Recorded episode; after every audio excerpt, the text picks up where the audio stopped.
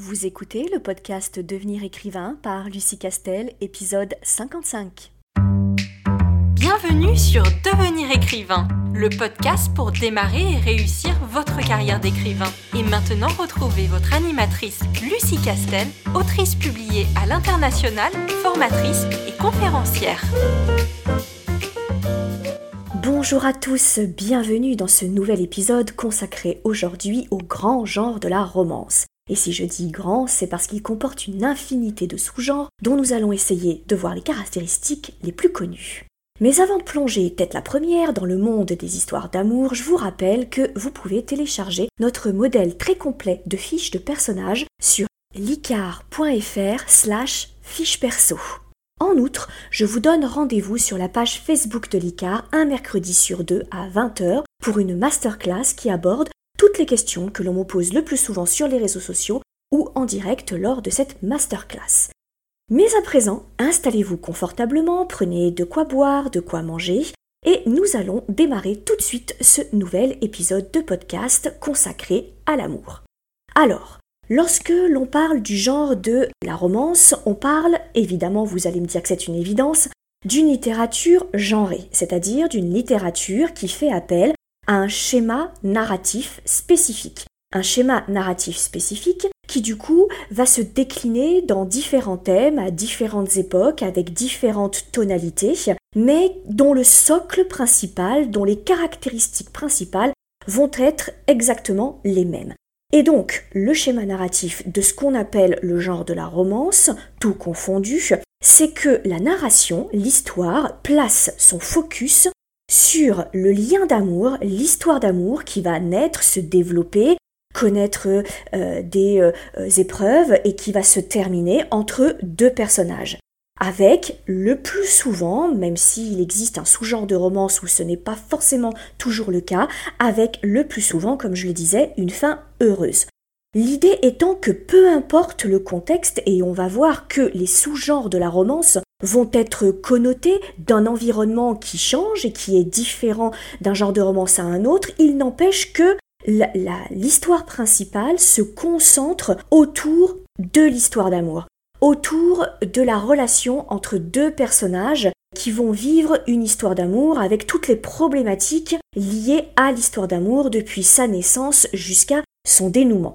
Donc cette histoire d'amour peut très bien prendre naissance et évoluer dans un contexte historique, dans un contexte fantastique, dans un contexte de polar, dans un contexte complètement futuriste. Il n'empêche que ce qui fait qu'on va écrire cette histoire et qu'on va la lire, c'est pour l'histoire d'amour et avant tout pour cette histoire d'amour uniquement. Donc, ce qu'il faut bien que vous compreniez, ce qui explique pourquoi il existe autant de sous-genres dans la romance, c'est que l'histoire d'amour, nécessairement, elle va impliquer deux personnes et elle va impliquer un environnement. Et la sous-catégorisation du genre de la romance dépendra donc de ces deux personnages, de leur nature, d'où ils viennent, ce qu'ils font, et aussi bien évidemment de l'environnement, c'est-à-dire du lieu, du temps, de l'espace dans lequel va s'insérer l'histoire d'amour. Et c'est la raison pour laquelle évidemment il existe autant de sous-genres de romance. Donc, lorsque on me pose souvent cette question, à savoir, oui, mais moi, il y aura une histoire d'amour, mais il s'avère que ça se passe dans un environnement steampunk. Du coup, qu'est-ce que c'est? Mon genre, est-ce que c'est du steampunk ou est-ce que c'est de la romance? Je réponds toujours la même chose. Lorsque vous écrivez l'histoire, lorsque vous avez réfléchi à votre intention littéraire, à la raison pour laquelle vous écriviez cette histoire, et aucune autre, c'était quoi? Quel était votre objectif? Raconter une extraordinaire histoire d'amour entre deux personnages ou raconter une aventure qui est connotée steampunk. Si votre réponse c'est que c'est une aventure épique qui va plonger le lecteur dans un univers de steampunk avec tous les archétypes liés à l'univers steampunk et que accessoirement au cours de cette aventure se noue une histoire d'amour entre deux personnages principaux alors à ce moment-là, vous êtes dans le genre steampunk. Et dans le genre steampunk, il s'avère que vos personnages principaux vont vivre une histoire d'amour. Maintenant, si très concrètement, on n'en a un peu rien à faire si ça se passe à une époque et dans un univers qui ressemble à du steampunk. Très clairement, si ça, c'est l'accessoire, si c'est en gros l'écrin, mais que ce qui est vraiment important, c'est le bijou qu'il y a dans cet écrin, et ce bijou-là, c'est une histoire d'amour. Si en réalité ce que vous avez vous dans votre tête, c'est surtout une histoire d'amour extraordinaire entre deux personnages, et il s'avère que cette histoire d'amour, elle prend appui dans un environnement de steampunk. Alors, à ce moment-là, c'est la romance. Votre genre fort, votre genre majeur est la romance. Il faut bien que vous compreniez, je l'ai déjà dit à plusieurs reprises, lorsque on parle et on aborde euh, les codes d'un genre, c'est qu'il n'existe pas de genre pur.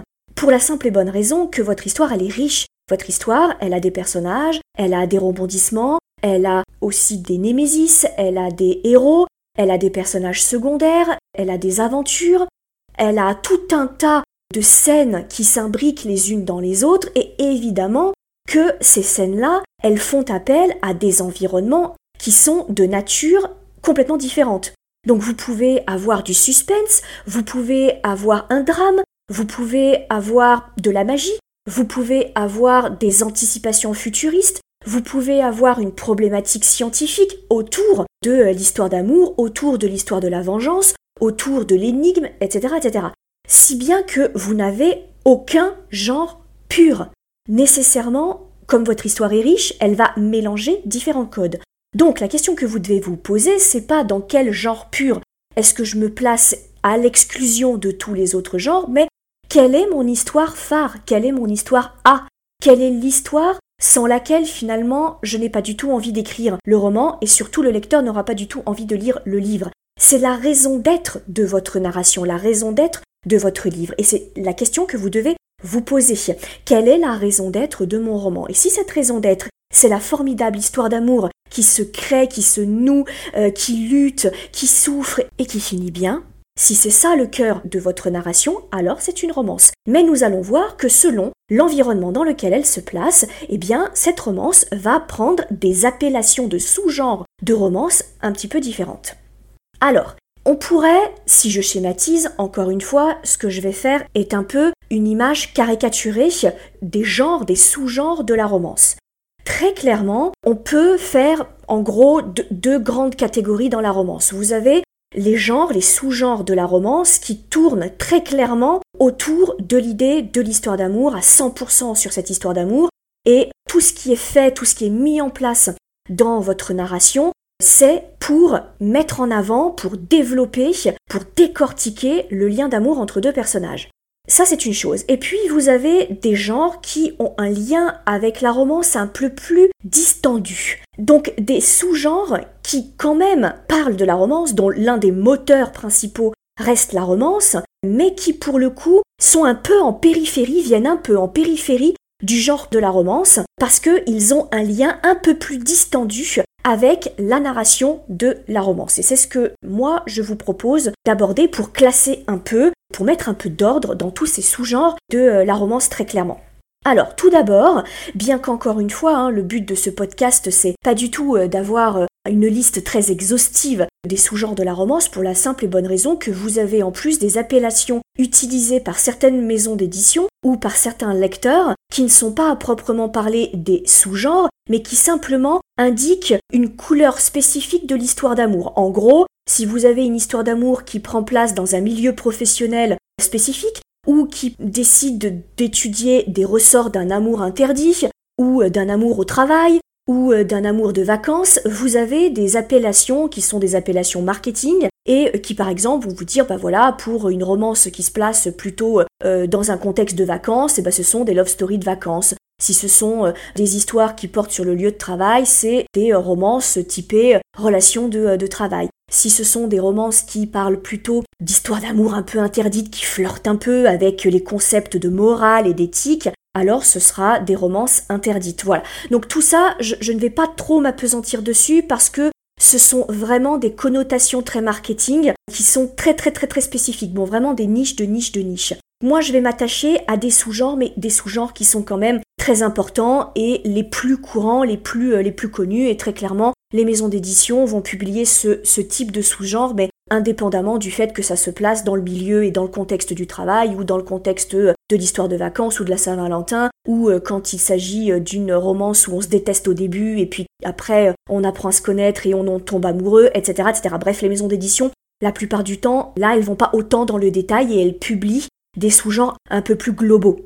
Donc, pour ce qui est des différents genres de la romance, je vais vous parler de celui peut-être le plus connu, celui dont on parle le plus souvent, c'est la romance dite contemporaine. Alors là, la romance contemporaine, c'est une romance dont l'environnement est connoté historiquement. C'est-à-dire qu'elle se place dans un contexte de temps, dans une ligne du temps, et le fait de la placer dans un contexte temporel va la connoter contemporaine. Alors traditionnellement, l'histoire d'amour, elle doit prendre place au minimum après la Seconde Guerre mondiale. En fait, sur la frise du temps, si c'est avant la Seconde Guerre mondiale, ce ne sera plus considéré comme de la romance contemporaine, et si c'est après la Seconde Guerre mondiale, ce sera considéré par les maisons d'édition comme une romance contemporaine. C'est une définition qui est extrêmement figée et assez limitative parce que si on regarde un peu le marché sur la romance contemporaine, il s'avère que en réalité, la romance contemporaine, elle se situe dans l'environnement spatial et temporel de l'auteur, c'est-à-dire si vous écrivez votre romance en 2020, alors elle sera en 2020. Si vous avez écrit votre romance en 1989, vous l'avez écrit, vos héros prennent place en 1989. Donc en réalité, si on regarde ce qui sort et qui est classé en romance contemporaine, on parle de romance contemporaine simplement que cette romance, l'histoire d'amour, elle prend place à l'époque à laquelle l'auteur décide d'écrire son roman.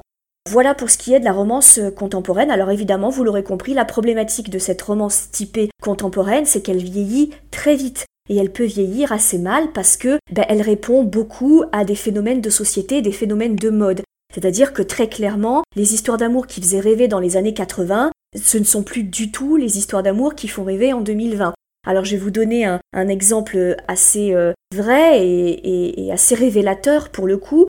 Dans les années 70, les romances dites contemporaines, il était de bon ton que lorsque l'histoire d'amour se dénouait entre l'homme et la femme, la femme quittait son emploi pour euh, bah, vivre sa vie euh, de d'épouse ou de femme de, et elle, s'oubliait, elle se euh, fondait dans la vie du prince charmant, donc dans la vie du personnage masculin. Très clairement, en 2019 ou, 2000, ou 2020, c'est pas du tout quelque chose qui revient de façon systématique dans les romances contemporaines. Alors on pourrait évidemment prendre d'autres exemples, mais voilà, juste ce que je voulais vous dire, c'est que sur cette romance contemporaine-là, ben, comme son nom l'indique, elle est très contemporaine du milieu, de l'époque à laquelle l'auteur écrit cette romance contemporaine. Et donc évidemment, quand une romance est très très très contemporaine et très ancrée évidemment dans l'époque de l'auteur, ben, elle est colorée, elle prend la couleur de l'époque dans laquelle euh, elle est écrite avec bah, tous les phénomènes de mode, euh, tout le contexte politique, social, dont on peut euh, difficilement faire l'impasse, même si évidemment ce contexte et ce background n'est pas ce qui est le plus important dans une romance, il n'empêche que il accueille quand même l'histoire d'amour, donc on en parle quand même euh, beaucoup. Et d'ailleurs, c'est assez intéressant d'un point de vue euh, littéraire de faire cette évolution et cette étude des genres entre une romance qui a été écrite dans les années 80 et une romance qui est écrite dans les années 2020. Euh, c'est assez, c'est assez intéressant. Et donc cette romance contemporaine, évidemment, c'est cette romance qui se décline après à l'infini. Si s'il s'agit d'une histoire d'amour de vacances, eh ben, c'est une romance amour de vacances. Si c'est une histoire d'amour qui euh, mêle lieu de travail, euh, supérieur hiérarchique, euh, stagiaire, etc., alors là on est sur des histoires d'amour au travail. Vous avez aussi des histoires d'amour avec ou sans enfants, etc., etc. Là on peut décliner, j'allais dire, à l'infini selon le thème que vous abordez dans votre romance. Mais ce qui va en réalité connoter et affiner ces sous-genres, c'est le thème, évidemment, qui sera abordé dans votre histoire d'amour c'est la romance contemporaine. À côté de ça, évidemment, si je parle de romance contemporaine qui traditionnellement, au minimum, se déroule après la Seconde Guerre mondiale, il faut évidemment parler de la fameuse romance historique. Alors évidemment, par opposition, cette romance historique, elle s'arrête avant la Seconde Guerre mondiale, puisque si c'est après, c'est considéré comme une romance contemporaine. Donc la romance euh, historique, très clairement, elle va mettre en place, elle va mettre en scène l'histoire d'amour dans un cadre historique. Attention cependant, ce n'est pas un roman historique. Le roman historique, c'est une, narration, c'est une aventure qui exploite véritablement le contexte historique dans lequel elle prend place. De ce fait-là, l'environnement historique, l'événement historique, si vous avez un contexte victorien, un contexte de Révolution française, un contexte de conquête de l'Amérique, un contexte médiéval, ce contexte médiéval, c'est lui qui va accoucher de votre narration et de votre thématique et de votre aventure. Sans ce contexte médiéval, par exemple, vous n'auriez pas d'aventure. Ça, c'est le roman historique. La romance historique, on est bien d'accord que le focus se fait toujours sur l'histoire d'amour. Il s'avère qu'elle est légèrement connotée par un environnement historique, mais le focus de votre narration doit rester la romance. C'est-à-dire que si vous enlevez la romance, en réalité, on s'en fout que ça se passe au Moyen Âge ou que ça se passe euh, en Égypte antique ou en Grèce antique ou à la Révolution française. Ça n'est qu'un cadre. Mais le cadre sans la fameuse histoire d'amour ne vaut rien dire. Donc c'est vraiment important. Si par euh, opposition, vous écrivez un roman historique avec euh, un contexte historique extrêmement important, et puis des histoires d'amour qui sont secondaires, vous restez dans le roman historique.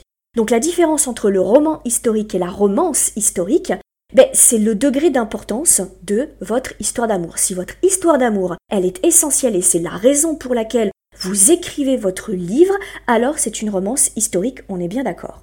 Alors, très clairement, là aussi, il existe des phénomènes de mode et on va pas se mentir, il y a des contextes historiques qui sont plus séduisants que d'autres.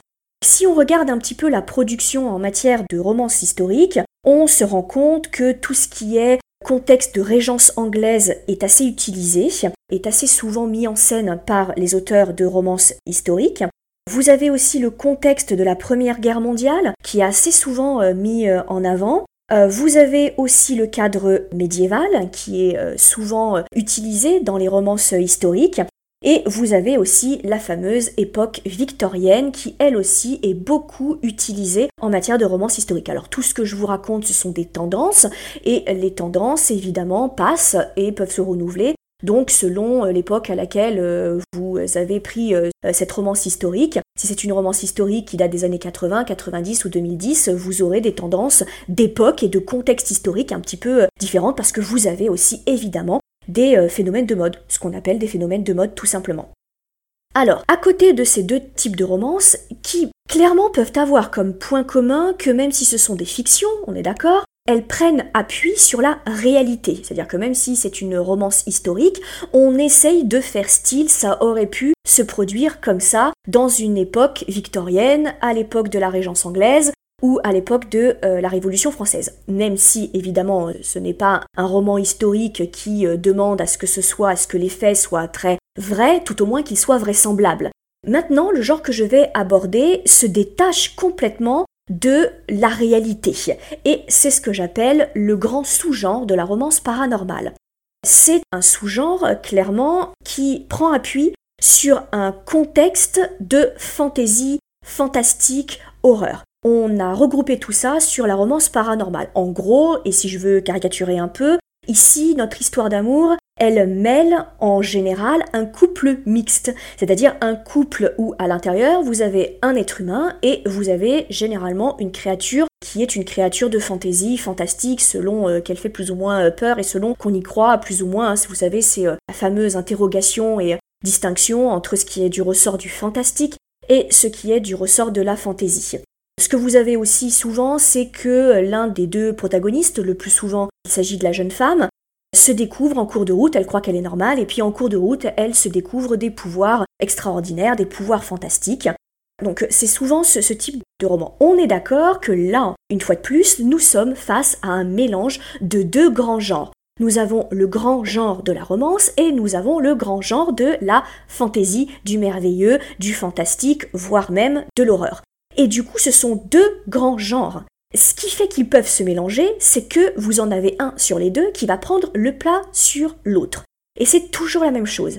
Si votre narration, votre aventure, elle ne pourrait exister en dehors d'un contexte de fantaisie ou un contexte fantastique, alors vous êtes dans un roman de fantaisie ou un roman fantastique, avec à l'intérieur, en histoire secondaire, évidemment une histoire d'amour.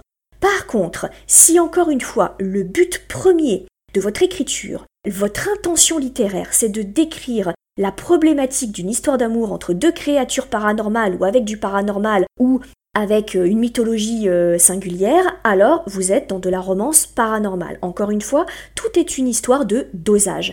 Si c'est votre histoire d'amour qui est le cœur de votre narration, c'est une romance, et vous la connotez. Si, en revanche, c'est l'environnement qui est le plus important et c'est lui qui va générer l'aventure, qui n'est pas forcément qu'une histoire d'amour, alors là, vous êtes dans le genre annexe de euh, fantaisie, de fantastique, etc., etc. En général, le couple est mixte. Je vais vous donner des grandes tendances, celles que l'on voit le plus souvent, mais encore une fois, c'est une affaire de mode. Donc ce que je vous raconte est appelé à changer dans les années à venir, et quand vous regardez un petit peu dans les années précédentes, vous vous rendez compte qu'il y a des grandes tendances sur les romances paranormales. Mais ce qui revient de façon assez classique, encore une fois, c'est quand le couple est mixte. Et en général, l'un des deux, souvent il s'agit du personnage masculin, c'est une créature qui ressort d'une mythologie bien connue, à savoir des vampires, des loups-garous, des fantômes, des elfes, des magiciens, des sorciers, etc. Et donc, vous avez ce, couple mixte, et celui qui n'est évidemment pas la créature fantastique, eh bien, en tombant amoureux ou amoureuse de la créature fantastique, va se, retrouver plongé au cœur de ce contexte féerique, fantastique, fantaisie, d'horreur, etc., selon évidemment le degré de peur et d'angoisse que vous distillez tout au long de votre roman. La romance paranormale, elle peut aussi, euh, mais un petit peu moins souvent, encore que, elle peut aussi mettre en avant les voyages dans le temps. Dans ces cas-là, nous sommes toujours dans de la romance paranormale parce que, encore, pour l'instant en tout cas, euh, le voyage dans le temps euh, enfin, est une chose qui ne se réalise pas. Donc c'est la romance paranormale. Vous avez évidemment toutes les romances qui prennent place dans un contexte résolument magique, c'est-à-dire que là on est vraiment dans un monde parallèle où la magie prédomine et on est encore dans la romance paranormale. Alors évidemment, tout comme la romance contemporaine, cette romance paranormale va se connoter selon le thème de votre histoire d'amour. Si c'est par exemple une histoire d'amour autour des vampires, et eh bien du coup votre romance paranormale, elle sera typée vampire. Si euh, par exemple votre romance paranormale elle aborde la question des voyages dans le temps, bah, ce sera des time travel, des romances time travel, etc., etc. Vous pouvez aussi avoir, c'est un peu moins tendance, mais vous pouvez aussi avoir des romances paranormales qui, en réalité, prennent place dans un futur très très très très lointain. Et dans ces cas-là, nous sommes toujours dans la romance paranormale parce qu'il existe une règle en matière de genre littéraire qui est que lorsque vous écrivez dans un genre très très très très très futuriste, alors la frontière entre la science et la réalité et la magie est complètement floutée. Parce que comme vous vous trouvez dans un contexte futuriste vraiment très éloigné, tout ce que vous allez anticiper est forcément et ressort forcément à l'heure actuelle de la magie, puisque c'est encore à l'heure actuelle totalement impossible avec les lois de la physique qui sont euh, les nôtres, même si on anticipe euh, beaucoup. Donc c'est la raison pour laquelle quand vous écrivez dans un futur très éloigné, donc je ne parle pas des romans d'anticipation hein, à l'échelle de 10, 20, 30 ans, mais dans des futurs très très éloignés, il n'y a pas beaucoup de différence entre la science-fiction et la fantaisie. Voilà pour ce qui est de la romance paranormale qui est un très très grand genre aussi de romance.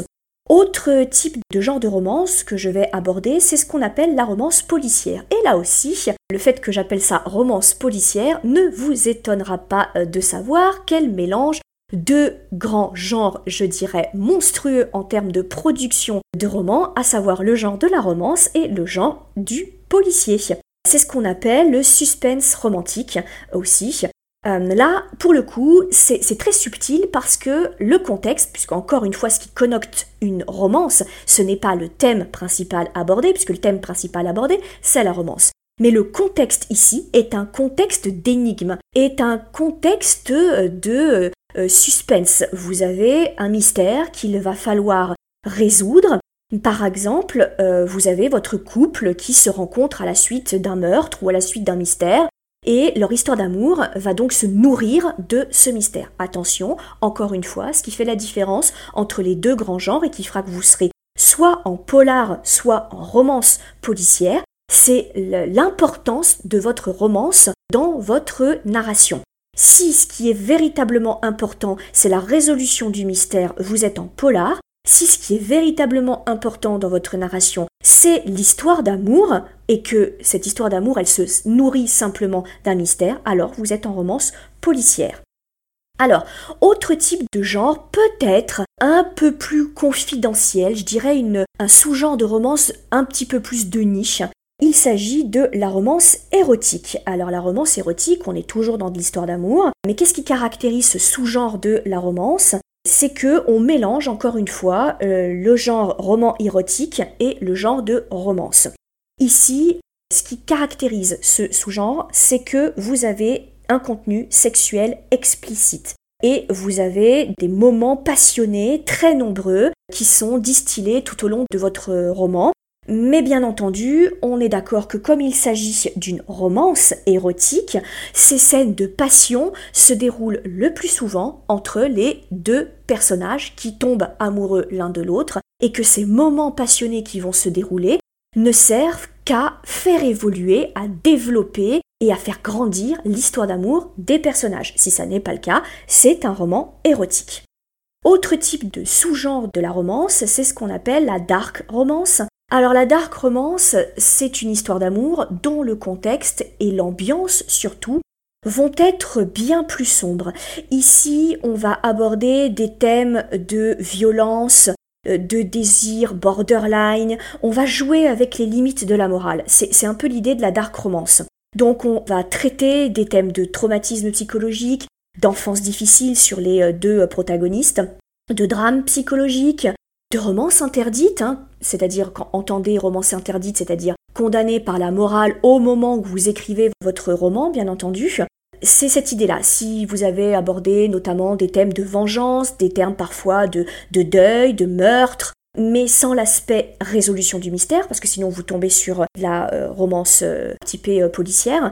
mais voilà, vous l'aurez compris, ici l'histoire d'amour, encore une fois, elle joue avec les codes de la morale et surtout les limites de la morale.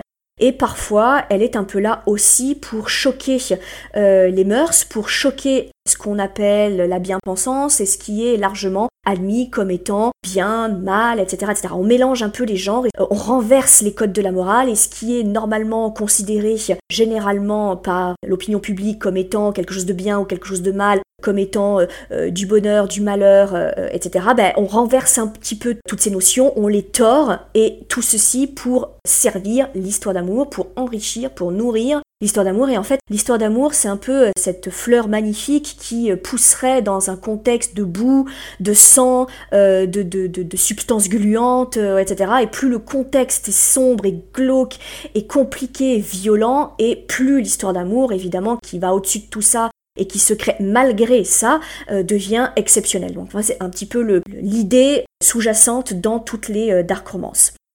Vous avez aussi un autre sous-genre de romance qui est aussi encore plus, je même je dirais, de niche, et qui est ce qu'on appelle la romance gothique. Alors, euh, ce qui caractérise la romance gothique, c'est son aspect très visuel. Euh, l'ambiance dans une romance gothique est extrêmement visuelle et elle est euh, très flamboyante, très sombre, avec quelque chose de très classique ici. On n'est pas du tout dans de la dark romance, c'est-à-dire qu'on va pas forcément jouer avec les codes de la morale, mais on va jouer avec les grands drames shakespeariens de euh, je ne peux pas t'aimer parce que je suis prise et parce que je vais aller au bout de ma morale, etc. Et ce sera dans un contexte flamboyant, Souvent, les romances historiques victoriennes hein, sont souvent des romances gothiques, clairement, parce que, enfin, dans l'imaginaire et parce que des auteurs classiques D'ailleurs, ont mélangé romance historique victorienne avec la romance gothique. Hein, euh, quand on parle d'auteurs classiques de romance, ils ont souvent, elles ont souvent mélangé les deux. Donc, dans notre inconscient collectif, c'est assez facile de raccrocher une romance historique typée victorienne avec une romance gothique. Donc voilà, là on est sur du contexte extrêmement visuel. C'est presque un roman euh, graphique D'ailleurs, la romance gothique se prête beaucoup au support de, euh, romans euh, graphiques pour cette raison-là. Donc comme je vous l'ai dit en début de podcast, là on parle de romance typée, j'allais dire, pure roman. C'est-à-dire que vraiment, il n'y a pas photo, le thème principal, c'est l'histoire d'amour. Et il y a vraiment une marche d'importance entre l'histoire d'amour et le contexte. Et très clairement, le contexte, tout fouillé soit-il, doit rester très très secondaire. Comme je vous l'ai dit, il existe d'autres sous-genres pour lesquels l'histoire d'amour est quand même très importante. Elle n'est peut-être pas au centre véritablement de la narration, mais c'est quand même l'un des éléments fondamentaux. Donc ce sont des genres qui tournent un peu autour du genre de la romance. Alors vous allez tout de suite comprendre, je vais vous donner un exemple. Il s'agit notamment de la chiclite. Ça, c'est ce qu'on appelle les comédies sentimentales. Et alors, pourquoi est-ce qu'on tord un peu cette appellation et pourquoi on ne met pas spécifiquement le mot romance à l'intérieur? Tout simplement parce que ces histoires d'amour dans ce type de roman, elles sont très importantes, mais il n'empêche que finalement l'histoire qui est propre à l'héroïne, puisque dans ces chiclits, c'est l'héroïne qui parle, c'est la voix de l'héroïne qui tient tout le long du roman, c'est extrêmement important pour elle, mais pas que. En fait, ce qui est véritablement important pour elle dans ce type de roman, c'est son histoire d'amour, certes, mais c'est la façon dont elle le vit. Et elle va prendre de la distance avec cette histoire d'amour, tout comme elle va prendre de la distance avec sa vie, plus généralement, et par sa nature de femme dans un contexte professionnel, dans un contexte social, dans un contexte historique, etc. Donc ces comédies sentimentales, elles se caractérisent par un ton très désinvolte, très désabusé, on est beaucoup dans l'auto euh, l'autodérision et la voix de l'héroïne est extrêmement importante. Alors certes, elle va vivre une histoire d'amour, évidemment, mais pas que, elle va aussi juger son employeur, elle va juger sa carrière, elle va juger son désir d'enfant, elle va juger sa place de femme dans la société, et c'est une littérature qui est écrite par des femmes le plus souvent et se destine à un public le plus souvent féminin. Donc voilà, c'est dans ce sens-là que, bien évidemment, c'est une comédie sentimentale, donc c'est-à-dire que le ton est nécessairement un ton d'humour, un ton d'autodérision, que l'on parle des sentiments en règle générale et que parmi ces sentiments en règle générale, ben vous en avez un qui est très important, qui est donc l'amour. Donc je voulais quand même vous en parler parce que souvent les maisons d'édition qui publient des romans s'ouvrent aussi sur la chiclite. Et donc la frontière entre la chiclite et la romance contemporaine a tendance à être un peu poreuse. Et elle est tellement poreuse que, en fait, ce qui fait qu'on va faire basculer le genre dans une catégorie ou dans l'autre, c'est souvent pour des raisons très marketing. Mais quand on regarde, vous avez des chiclites où finalement la voix de l'héroïne, elle est quand même beaucoup beaucoup axée sur son histoire d'amour et ses déboires amoureux. Et pas tellement sur d'autres sentiments qui seraient euh, la jalousie, son rapport avec sa mère, son rapport avec son père, etc. etc. Alors que, ben voilà, vous avez des romances où l'histoire d'amour est un petit peu secondaire et on parle beaucoup de personnages secondaires, etc. Donc la frontière entre les deux, et c'est pour ça que je vous parle de la chiclite, la frontière entre la romance contemporaine et la chiclite est souvent poreuse. Et d'ailleurs, je, peux aussi euh, raccrocher à cette euh, chiclite un autre type de roman qui est le fameux roman feel.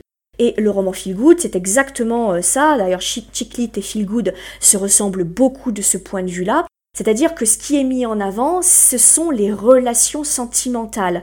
Mais dans relations sentimentales, elles sont entendues largement. C'est-à-dire que ça peut être les relations de l'héroïne avec ses sœurs, avec sa sœur, avec sa mère, avec sa tante, avec son ex, avec euh, l'homme qu'elle va rencontrer euh, en cours de route.